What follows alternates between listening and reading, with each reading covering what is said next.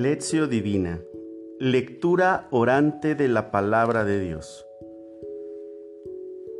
Ahora celebramos en este día 21 de agosto la fiesta del Papa Pío X. Vamos a tomar nuestra lección del texto de Mateo capítulo 23 versículo de el 1 al 12. Tomamos el texto de la Biblia del Peregrino. Paso número 1, lectura. Del Evangelio según San Mateo. Entonces Jesús, dirigiéndose a la multitud y a sus discípulos, les dijo, En la cátedra de Moisés se han sentado los letrados y los fariseos. Ustedes hagan y cumplan lo que ellos digan, pero no los imiten, porque dicen y no hacen. Atan fardos pesados, difíciles de llevar, y se los cargan en la espalda a la gente mientras ellos se niegan a moverlos con el dedo. Todo lo hacen para exhibirse ante la gente. Llevan cintas anchas y flecos llamativos en sus mantos les gusta ocupar los primeros puestos en las comidas y los primeros asientos en las sinagogas, que los salude la gente por la calle y los llamen maestros. Ustedes no se hagan llamar maestros porque uno solo es su maestro, mientras que todos ustedes son hermanos. En la tierra a nadie llamen Padre, pues solo es su Padre, el Padre del cielo. Ni se llamen jefes porque solo tienen un jefe que es el Mesías. El mayor de ustedes que se haga su servidor. Quien se alaba será humillado. Quien se humilla será alabado. Palabra del Señor. Gloria a ti, Señor Jesús. En esta primera parte, después de leer el texto, vamos a preguntar al texto, dice este pasaje que Jesús se dirigió a quienes? A la multitud y a los discípulos. ¿En qué capítulo nos encontramos? El capítulo 23. Eso quiere decir que estamos un poco antes de la escena, de aquella escena en donde Jesús vivirá la experiencia de la pasión, la muerte y la resurrección. De hecho, encontraremos que este texto de la pasión, la muerte y resurrección de Jesús, eh, ya con el texto de la última cena, aparecerá en el capítulo 26 a partir del versículo 26. Estamos a tres capítulos de ya leer el texto de la pasión del Señor. Pues eso nos hace pensar que estamos en un ambiente difícil, tenso, en un ambiente en donde están buscando la forma de acabar con Jesús. Dice el pasaje que Jesús señala que en la cátedra de Moisés se han sentado los letrados y los fariseos. El texto litúrgico dice que son los escribas y los fariseos. ¿Qué dice Jesús que debemos hacer con respecto a lo que ellos señalan o enseñan? Dice Jesús, hagan y cumplan lo que ellos les digan, pero no imiten su ejemplo, porque dicen y no hacen. ¿A qué se podrá referir eso de que dicen y no hacen?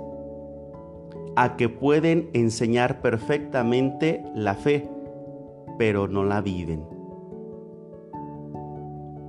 ¿A qué se refiere Jesús con que los fariseos y los letrados atan fardos pesados?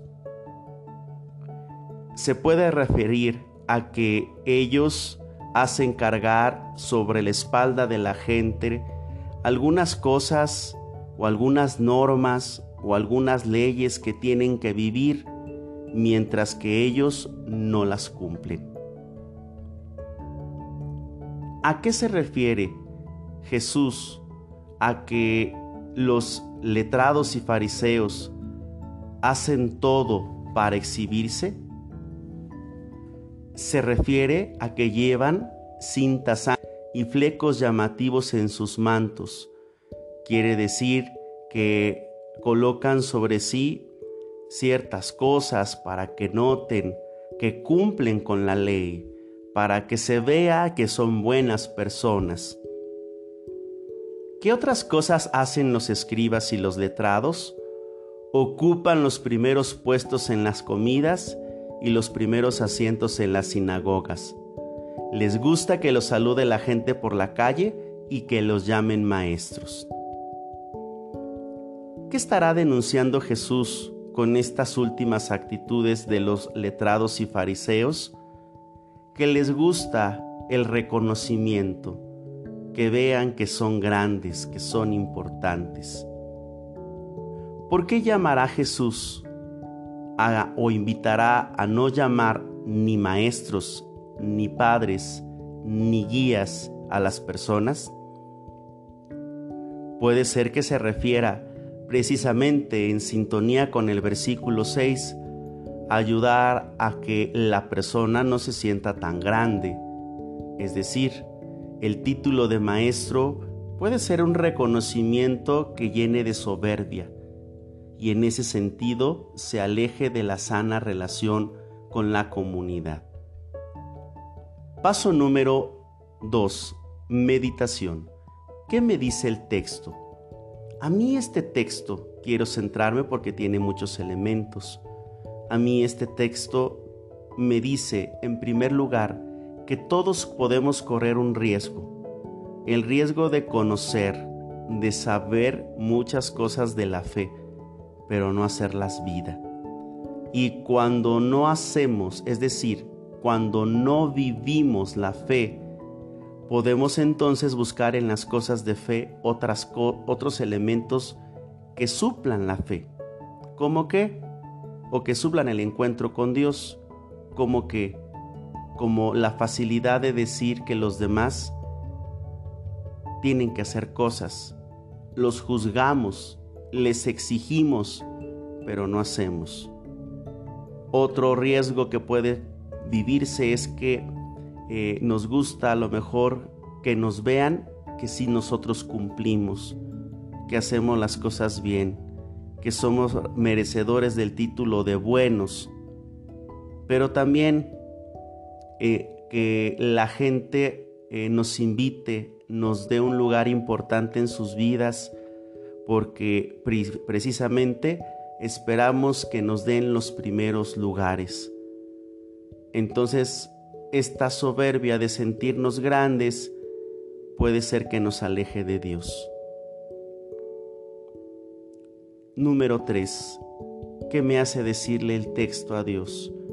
Señor, ayúdame a que no sea aquel que solo conoce la doctrina pero no la vive, a fin de que yo no sea, Señor, aquel que solo busque en las cosas de fe mi reconocimiento, que sea aquel que juzgue a los demás, que me sienta grande, que me sienta poderoso, que me sienta que todo lo puedo.